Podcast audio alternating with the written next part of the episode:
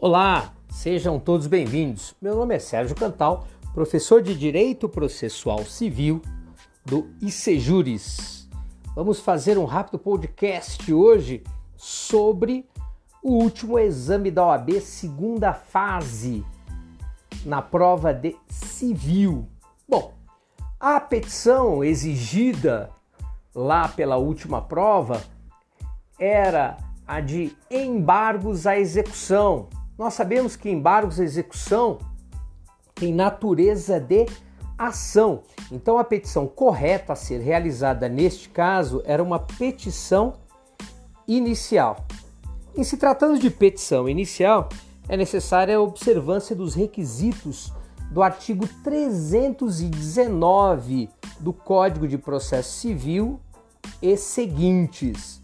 Assim sendo, era necessário então se colocar um endereçamento, o número do processo, já que a distribuição era por dependência, depois a qualificação das partes e endereços, depois a abertura de um tópico para os fatos.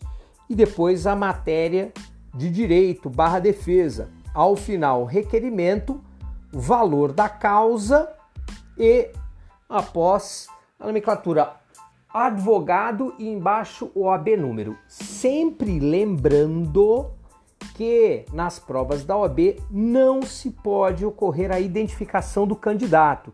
Então você só pode escrever advogado ou advogada e embaixo o AB número e deixar em branco, ok? Especificamente na, no que se refere a essa última prova, este último exame, nestes embargos à execução, você deveria arguir a incompetência relativa do juízo com o seu subsequente pedido de remessa ao juízo competente. Após, deveria arguir também o excesso de execução e também a impenhorabilidade do bem de família. Valendo lembrar que neste caso específico também era de se requerer que o juízo desse o chamado efeito suspensivo aos embargos à execução.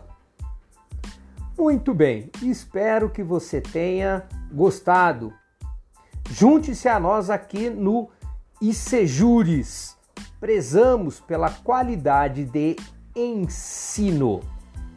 Forte abraço!